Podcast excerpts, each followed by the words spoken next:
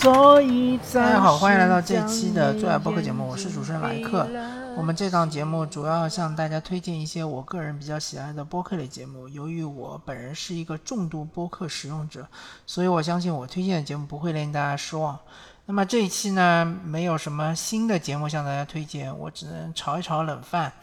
呃，跟大家比较一下两档节目，一个是东亚观察局，一个是呃陈永峰聊日本。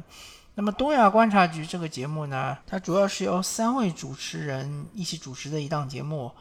啊，其中两位呢是樊亦茹和沙欣欣，啊，这两位主持人他主要聊日本方面的一些情况，还有一位呢就是全小新，全小新是这个主要聊韩国方面的一些情况，那。这个节目的特点呢，其实之前的那一期节目我已经跟大家聊过了。呃，一个呢就是说韩国方面的情报或者说信息呢，其实是在各个音频类节目里面是很少听到的。那第二个呢，就是他们主要以一种比较轻松的氛围跟大家聊一些有可能是比较严肃的话题，啊，但也有可能是一些文化类的话题。那么。呃，因为其实东亚观察局我呃之前也听的比较多，最近听的比较少。啊，他主要聊韩国方面的情况，其实并不是特别多。而且全小新他自己也已经开了呃一档还是两档播客节目，也是就是专门聊韩国的，比如说娱乐圈啊，或者是其他的一些内容。嗯，所以其实东亚观察局我。个人，呃，估计大概百分之七十到百分之八十的内容还是主要是聊日本，所以是值得和这个陈永峰聊日本来进行一个比较。陈永峰聊日本呢，他的呃，当然他的就是主讲就是陈永峰了。陈永峰他是呃台湾东海大学的一个呃教授嘛，他主要就是教教授日本日本研究嘛，他。本人之前去日本，应该是也是去做这个学者，也做了很多年，二十几年。然后他的风格就是是那种，呃嗯，感觉他就是呃对于日本的了解非常非常的深入，但是他每一期节目呢，就是给你呃稍微透露一些些他的呃就是他的一些。体会啊，或者说他的一些理论，他每一期只是给你透露一点点，你就会感觉他这个人对于日本的了解真的就是深不见底。但是同时呢，他的这种风格呢又是非常的呃滑稽或者搞笑，甚至你你感觉他他的这种说话的方式又非常的贱。这个贱当然是一个打引号的贱，就是呃他。给你这种感觉就是一个学霸，然后整天又说：“哎呀，我这个这次有没考好啊？哎呀，我这个，嗯，肯定就是要考砸啊什么的，就这种感觉吧。”啊，那么我给他们这两档节目，它其实我觉得它的定位还是有点不一样的。比如说东亚观察局，它的定位有一些这种科普类的，它主要就是跟大家，呃，尤其是一些听众对于，呃，我主要说日本啊。啊，韩国暂时放下不表，呃，主要就是对日本他不是很了解，或者说他仅仅是从一些中国的电视剧啊，或者是中国的一些网网络上对于日本呃稍稍有那么一点皮毛上的了解，那么东亚的观察局呢，就是对你进行一些科普。陈永峰聊日本呢，他面向的这个对象，呃，有可能就是说，嗯，对日本并不是很。很感兴趣，但是对于陈永峰这个人，他的这个节目风格很感兴趣，那么就是那他就用这种风格来吸引大家。还有一些人呢，就是真正的呃是想要深入的了解日本的一些文化的根源，嗯，包括日本的它的一些就是政策，嗯，包括经济方面的这个制度，它的。呃，是怎么形成的？或者甚至于呃，日本本土的一些哲学。那么这一批人呢，他其实就是可以从陈永峰聊日本里面真正的获取一定的知识。呃，所以说这两档节目它其实它的可能是呃面向的受众不太一样，但是我之所以可以跟他给他们进行比较呢，就是从最近的呃一个事件，就是安倍遇刺事件。那么如果大家呃，我相信应该不会有人不知道了吧？我简单的说一说，就是安倍晋三，他作为一个日本前首相、自民党大佬，他之前去，呃，应该是这个，嗯，关西地区，呃，哪个地方？是不是奈良啊？关西地区，他去为他的呃候选人站台嘛，就是做演讲。然后他上去之后呢，就被一个呃呃。犯罪分子，然后枪杀了嘛？呃，这个犯罪分子，呃，他好像是叫什么山下什么的，然后他是制呃自制的一把土枪，因为在日本也有非常严格的呃限限枪令嘛，所以说不是随随便便就能买到枪的。他因为是之前呃做过这个自卫队嘛，应该是。呃，甚至于做过自卫队的长官，所以他对这方面还是有有一定的了解。呃，据说是警察在他的家里面搜出了很多的这种武器啊，甚至炸弹啊之类。然后他就用自制的武器是开了两枪，然后第二枪是打中了安倍晋三，应该是颈部大动脉导致大出血，最后是不治而身亡。呃，这样一个事件。然后这个呃，当然就是。呃，东亚观察局嘛，他为了这个事件做了三期节目，其中一期是，呃，一个简要的，就是说通告嘛，就说因为发生了突发事件，所以我们后面的节目可能就是进行了一些修改。呃，他其实是一共是将近用了三个小时来聊这个事件。呃，当然就是说他呃有有两期节目是。处于一个这个事件刚刚开始的一个阶段嘛，所以他很多信息也不是非常的了解，他做的是一些推测，呃，同时呢，他就还讲到了这个日本的参议院的选举，呃，讲到了他们对于日本社会的一些看法，呃，甚至讲到了什么右翼的这个崛起，或者说右翼的是不是势力就是更加的庞大之类的问题。陈永峰呢，他用了是也是两期节目。那陈永峰聊日本呢，他的呃节目时长会比较短一点。那么一期节目基本上就是四几分钟，因为它呃是一个广播节目，它是九八新闻台里面的一个广播节目。那广播节目呢，它只占一个小时，那中间还有这个各种的呃，比如说呃是广告啊之类的。所以说把把这个时间切掉之后呢，它可能就四几分钟。那么。陈永峰他对于这个事件他的看法呢，就相对来说，我觉得是比较深刻一点。首先，他就是强调他之前说过的一个观点，就是在日本是没有呃老板的，就是从日本公司来说也是没有老板的。就比如说像丰田公司，对吧？大家可能感觉上丰田公司是一家这个呃家族企业，因为。丰田嘛，这个就是以他们家族的名字，他的姓。比如说之前曾经就是呃，丰田有一个应该是这个刹车门事件，当时他们的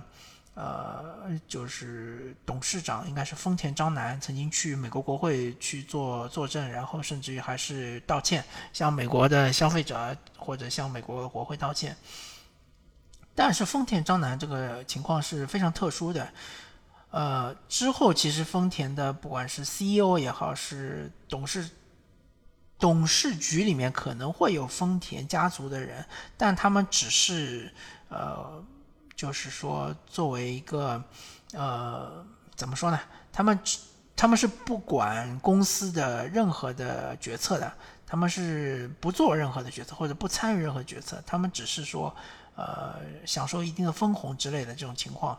啊，而他们真正的就是说，呃，管理公司的人是，呃，外面请来的人，而且就是说，呃，其实就像丰田公司这样一个，嗯，老牌的这种财阀公司嘛，它其实是有一套非常完善的制度，它的制度是会运转，就是不是靠老板来，呃指定一个战略方向来进行运转的。它就是说，即使你没有 CEO，没有董事长，这个公司还是照样能够呃运行下去。这就是日本的一种没有老板的文化。同时，呃，日本这个国家也是的。如果说日本这个国家没有了首相，它这个国家还是会正常的运行下去，不会出现任何的混乱。这就是陈永峰的一个观点。他首先就是强调了这个观点。他认为，像这个呃安倍晋三，即使就是说当时因为当时这一节呃这一集的节目并没有爆出说安倍晋三已经过世了，他只是说处于一个呃非常危急的抢救的阶段。他说，即使安倍晋三死了，也不会影响日本的政。政局的呃几乎不会有任何的影响，因为安倍晋三啊，就算你是一个大佬，对吧？就算你自民党里面的地位非常高，但是日本这个民族的或者这个国家的文化就是不需要老板，没有老板，没有老板的这样一个民族。第二点啊，他就说到呃，因为是呃日本人。或者说像安倍晋三这样的，属于是，呃，家族是一个贵族家族，呃，他们这种阶级的人，他们是不怕死的，就是说他们或者说甚至于，呃，他们不对不会对死这个事情有很大的恐惧，或者说很大的这种呃禁忌，他们觉得死。是很正常的，或者说，如果说他们是被政敌杀死的话，他们甚至于觉得是很光荣的，那就就要追溯到之前的呃武士道精神啊，或者说呃之前有一本特别有名的书叫《菊与刀》嘛，呃啊这一点其实陈永峰说过啊，最日最了解日本人的人是美国人，不是日本人，他就说《菊与刀》啊这本书其实就是说啊写的非常好。然后也是对于日本人的民族性是呃剖析的非常的透彻，他们是呃有时候把荣誉看得比死更重要的。如果说安倍晋三他的死是因为他的政见，甚至是因为他被左派这个呃仇恨所杀死的话，他其实是非常的乐意的，呃，他也是非常高兴的，甚至于可以说。这这一点其实就挺挺颠覆的啊，呃，是，尤其是像我我们这种普通听众，对于日本文化不是那么了解的话，其实大家还是觉得好死不如赖活嘛，这是一个中国人的这种呃想法。但也许我觉得陈永峰有可能说的是对的，在日本，尤其像这种贵族，他们是呃视死如归的。或者说，其实呃，日本嗯，国花樱花嘛，就是那种，呃，就是一一盛开，马上就可能会凋谢的，随时凋谢的这种状态。所以他们其实真的就不怕死。那么这两点，我觉得在陈永峰聊日本里面，呃，是对于安倍晋三这个死的阐述是非常的透彻，也是呃，我个人是非常幸福的。当然，这两期节目呢，说到安倍，就不得不提安倍的一个夙愿啊，就是修宪，呃，修改日本宪法。那么，东亚观察局当然，它作为一个大陆的节目，它肯定是站在中国人的或者中国大陆人的角度来看这个问题。他们当然是认为修宪是一个呃非常负面的一个动作，而且他们认为这个修宪这个事情肯定会影响到日本它。本国国内的民众的一种呃想法，他们呃会觉得就是说，日本国内的民众大部分是反对修宪的，啊，主要是站在一个左翼的这样一个想法，或者说像共产党对吧？日本共产党这样这个他们的一种呃对于修宪的一种看法。但是陈永峰聊日本，他就不是这么想的，他就不是这么说的，他不是这么跟你聊的。他主要要聊到日历史，就是当年为什么会有和平宪法。当年的和平宪法其实就是把日本这个国家，它其实就是呃，让它成为了一个呃，成为了一个不完整的国家吧，或者说成为了一个呃失去主权的国家。那么作为安倍晋三来说，作为一个日本政治家来说，他就希望这个国家能够正常化。啊，当然就是说。他这个阻力也是非常大的，对吧？因为国内也是有很多人认为，如果说日本正常化了之后，呃，是不是有可能就是引起战战争，对吧？引起再一次的军国主义这种情况也是会出现的。所以说，在安倍执政的时候，其实并没有完成这个修宪这件事情。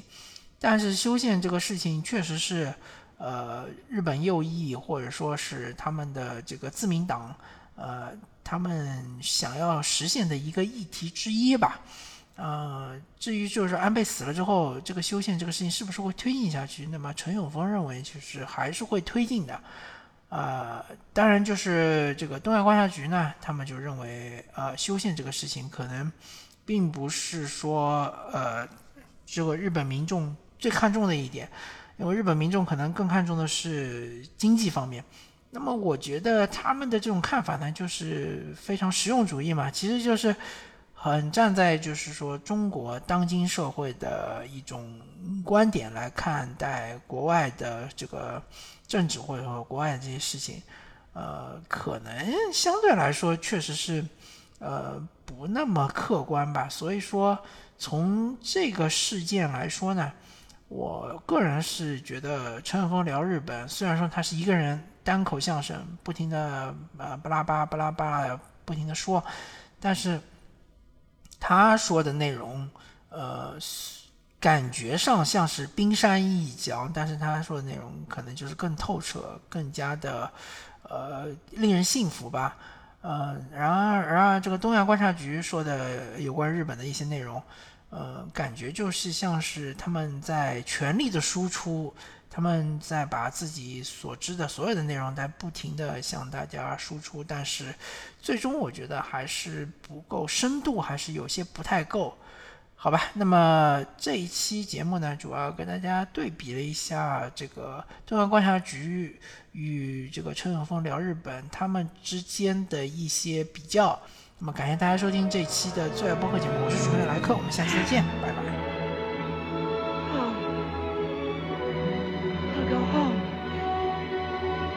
think of some way to get him back.